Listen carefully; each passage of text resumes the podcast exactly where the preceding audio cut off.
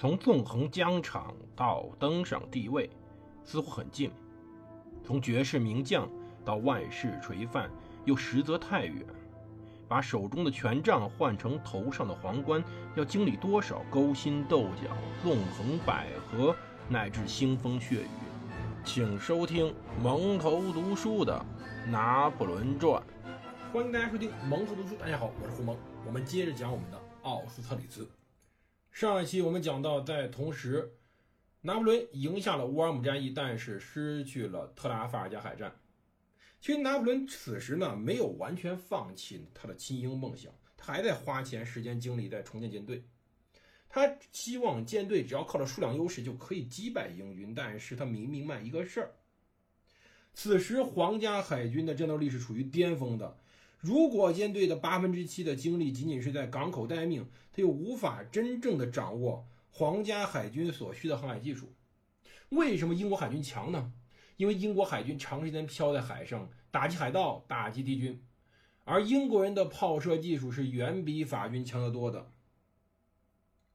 大军团的新兵可以在开赴前线时接受操练，练习射击，这种情况在陆军里非常普遍，但是在海军上，在陆地上，水手没法学习在大风中、狂风中如何对付被狂风从高处。吹下来的各种重物，这种事儿在海上是非常正常的，也没有在狂风中经历如何在侧舷开炮的这种情况。大西洋的波涛，一个不小心就是浪高两米、三米，在这种波涛中，如何对准对方开炮？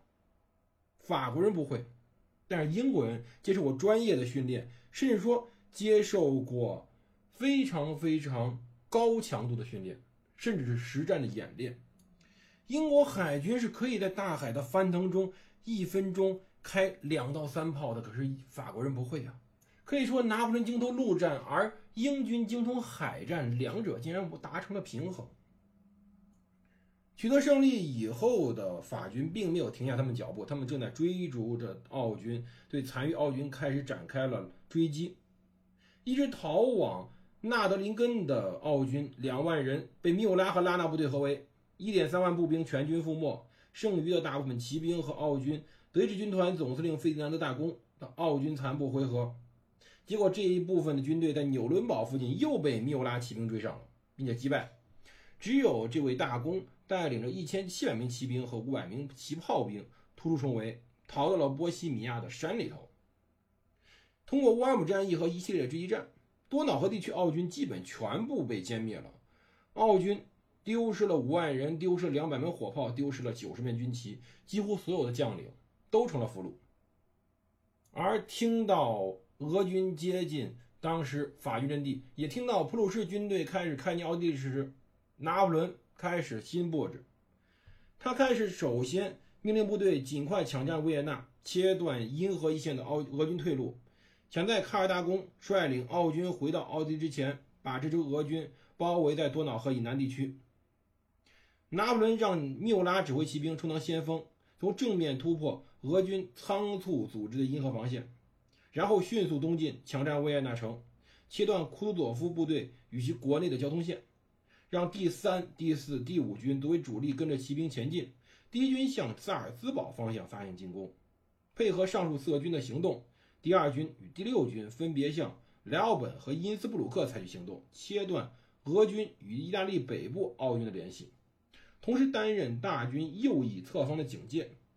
第一军负责保护法军后方交通线，担任大军的后方警戒。拿破仑部署以后，感觉到多瑙河以北地区对当前作战的意义非常重大，抽调了一个骑兵师和两个步兵师。于十一月六号组成一个第八军，让该军迅速在林茨渡过了多瑙河，单独在多瑙河以北行动，构成大军的左侧警戒。同时，他开始试图在战况发展中切断库佐夫后方交通线。在拿破仑进行上述布置的时候，俄军统帅库图佐夫也感觉到形势非常复杂，开始采取了非常明智的一个应急措施。他是在法军没有展开行动之前，就指挥俄军迅速退后，撤离了伊河防线，在克雷姆斯渡过了多瑙河，而后向北退却。俄军撤退时候，炸毁了多瑙河上几乎所有的桥梁，以阻止法军的撤退。甚至在撤退途中，库图佐夫还打到一个非常漂亮的伏击战，差点吃到了第八军的一个师，让拿破仑第一次领教到库图佐夫这位老将的狠辣与狡黠。到十一月十三号，法军当时的骑兵缪拉几乎只靠吹牛便拿下了当时横跨多瑙河的要地塔布尔桥。他们到处说合约已经签订，并且。当局宣布维也纳是不设防城市，当然这种话纯属谎言。问题是，陆军元帅奥尔施佩格亲王的奥军炮兵和步兵，当时准备迎敌，并且布下了弹药，准备炸桥。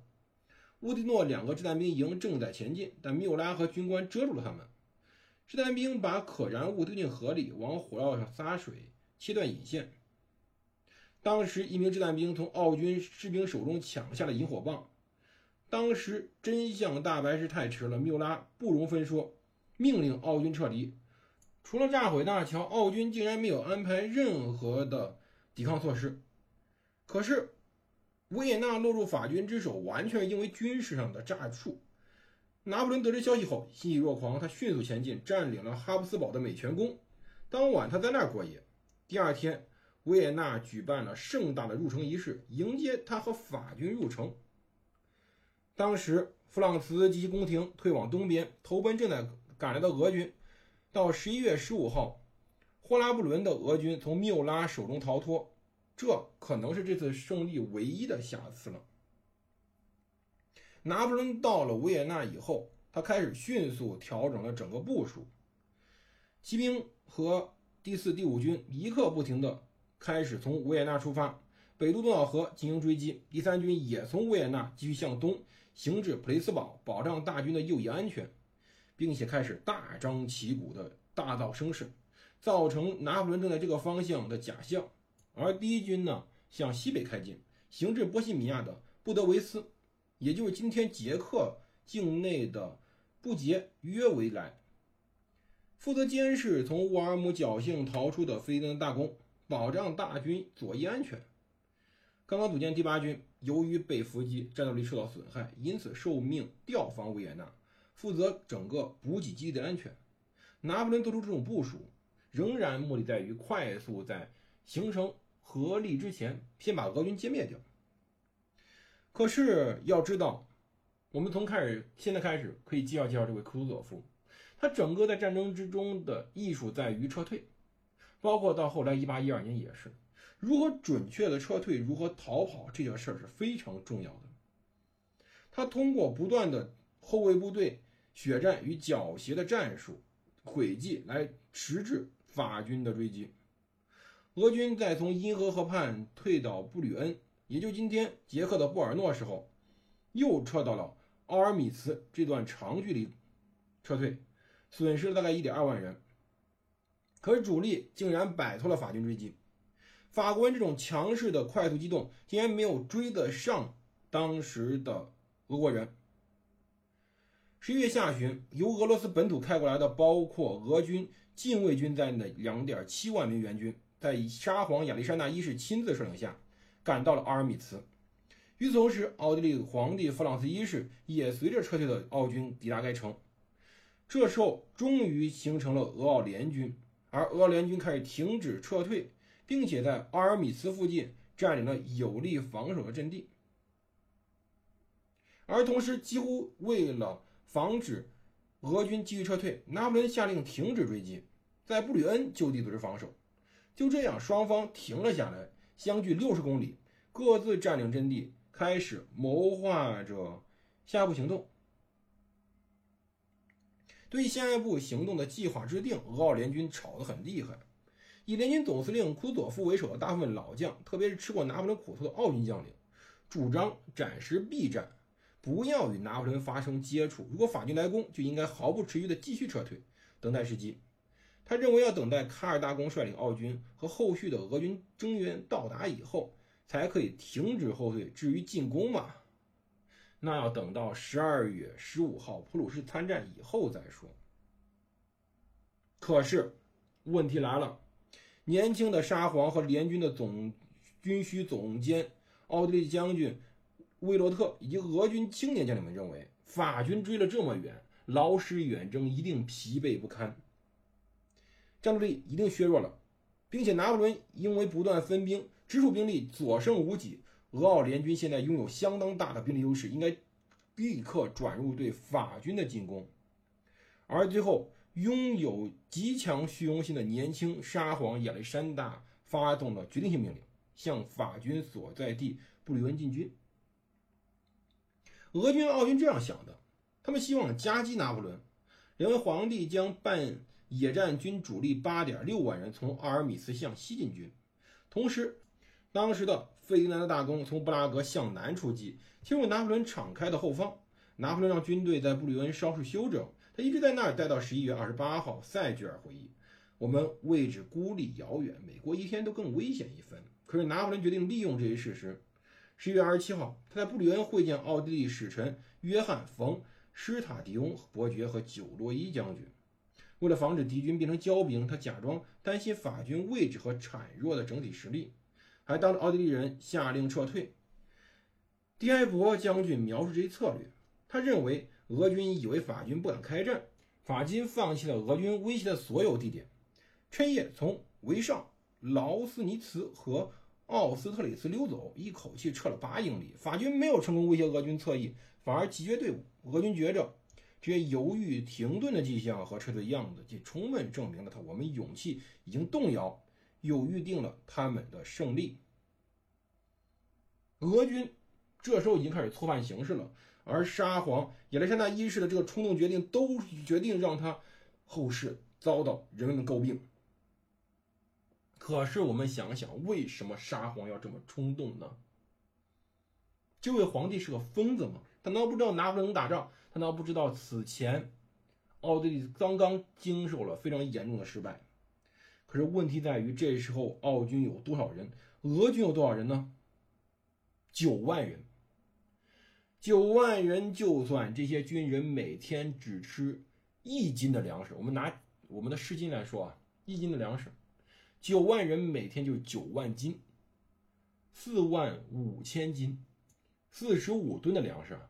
这仅仅是粮食，粮食每天需要消耗四十五吨，那么需要什么车来运呢？哪怕一辆车可以运一吨的粮食，那么需要四十五辆大车，更何况整个军队中所需要的其他的肉类、各种的马料、各种的弹药等等，这种补给线对于整个俄国和奥地利来说是个灾难。如果说不打仗是非常危险的，如果没有足够多的补给，这件事儿是非常非常可怕的。因为俄奥联军在奥尔米斯已经快坐失山空了，他的后勤部门要被压垮了。俄军是在境外作战。更严重的是，此时俄军、奥军的很多物资，尤其奥地利物资，是被储备在了拿破仑所占领的乌尔姆、维也纳和布吕恩。比如说，缪拉在布吕恩就发现了六十门火炮和弹药，法军在维也纳仓库里发现了足可装备三到四个军的武器弹药。以及一万担面粉、一点三万普什尔的饲料。被征服的维也纳每天都可以给法军提供七点五万磅的面包。七点五万磅是多少？一磅大概合咱们九两，等于说当时仅仅一个维也纳就可以每天为法军提供七万斤的面包，还有两点五万磅肉、二十万磅燕麦等等等等等等，甚至葡萄酒都增加到每天七百桶。亚历山大在看着属于自己俄奥联军的补给再送给法国人。另外一个事儿，我们之前讲过，就是亚历山大登基的问题。亚历山大本身的严重问题在于，前任沙皇保罗一世是被人用枕头闷死的。这个事儿，亚历山大在其中扮演了极不光彩的角色。拿破仑是保罗一世的好朋友。两国原打算共同对付英国，当时人们和很后面很多的史学家都认为亚历山大在其中，甚至说直接参与了这些事件。因此，亚历山大对于拿破仑的指责非常愤怒，他不可能对于拿破仑不恨，这种憎恨使得他无论如何都要集集中机会，快速消灭拿破仑。而这场战争会发生在什么地方呢？在沙皇进攻命令不久后的二十八号，俄奥联军和法军爆发了一次小规模骑兵战役，在布吕恩以东二十一公里处，巴格拉季翁指挥的联军前卫在一个小村的高地上击败了缪拉的骑兵。那个小村的名字就叫奥斯特里茨。今天我们讲到这儿，这里是蒙德读书，我是胡蒙，我们明天见。各位记得参加下方小黄条的配音活动，一起来玩耍。谢谢各位，我们明天见。